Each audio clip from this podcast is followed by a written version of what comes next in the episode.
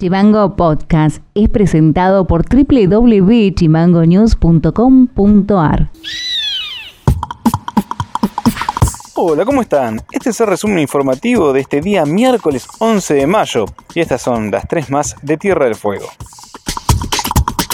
El juzgado electoral de la provincia llevó adelante una audiencia con apoderados de agrupaciones políticas participantes de las elecciones extraordinarias de convencionales constituyentes para reformar la Carta Orgánica Ushuaia. El juez Isidoro Aramburu dijo que todo el escrutinio provisorio se realizará con asociación civil conformada por la UNTDF, la UTN, el gobierno de la provincia y AFARTE, y también la empresa Magic Software de Argentina.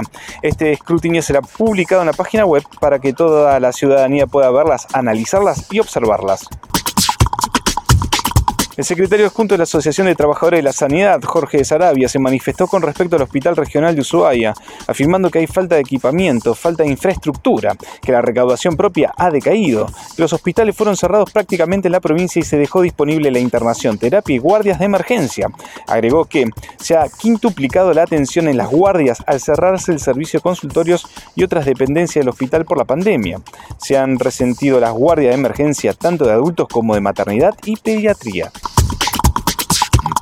Minutos antes de las 12 horas, tiempo máximo para la presentación de proyectos y dictámenes, se obtuvo el dictamen favorable para que este miércoles sea tratado la tercera sesión ordinaria, el proyecto que busca establecer la paridad de género en Río Grande. El autor del proyecto, Javier Calizaya, comentó que gracias a las agrupaciones feministas y diversidades colectivas, partidos políticos, sindicatos, representantes universitarias y todas las mujeres y de ciencias que aportaron y debatieron esta iniciativa, cuyo objetivo es la igualdad, ellas son las verdaderas hacedoras de este gran paso de la democracia. Noti Audio.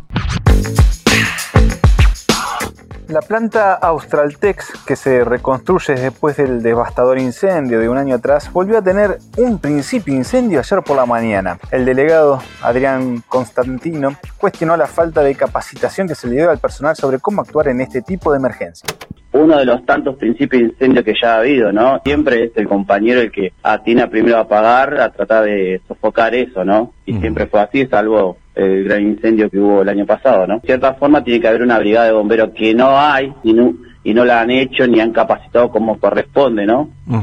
La empresa misma. prendieron dos pales ahí como agarró un matafuego y nada más, pues la realidad una buena capacitación como corresponde, armando una brigada de bomberos ante este tipo de cosas, eh, no, no está, no han hecho nada y eso ya se viene reclamando ya hace muchos años.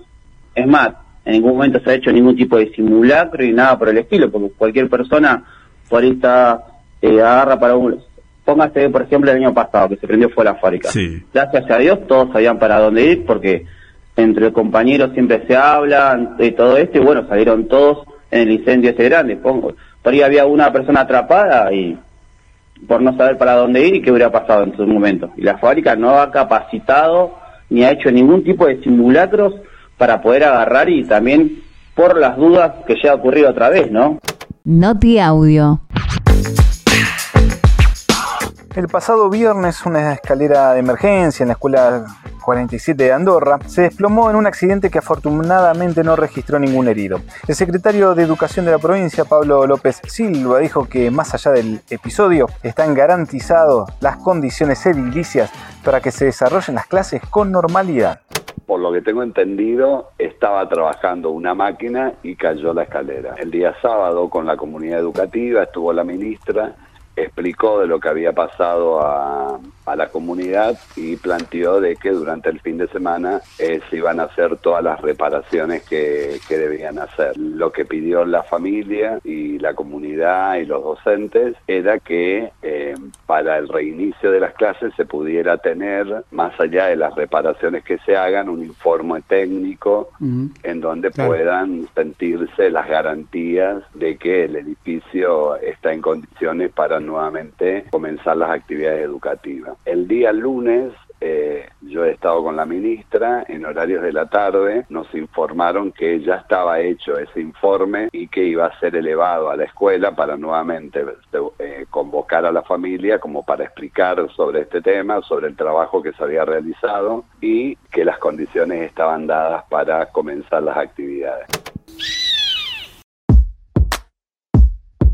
Para más contenido, seguinos en Facebook, en Twitter e Instagram como chimango.news. Eso ha sido todo por hoy, nos estaremos encontrando en el próximo resumen informativo. Acordate de seguirnos en Spotify como Chimango News o comunicándote con nosotros a través del 2901 6506 66. Abrazo grande. Chimango Podcast es conducido por Ilian Sánchez, producción periodística Fede García y Martina Alfaro, diseño y redes Mica Orue.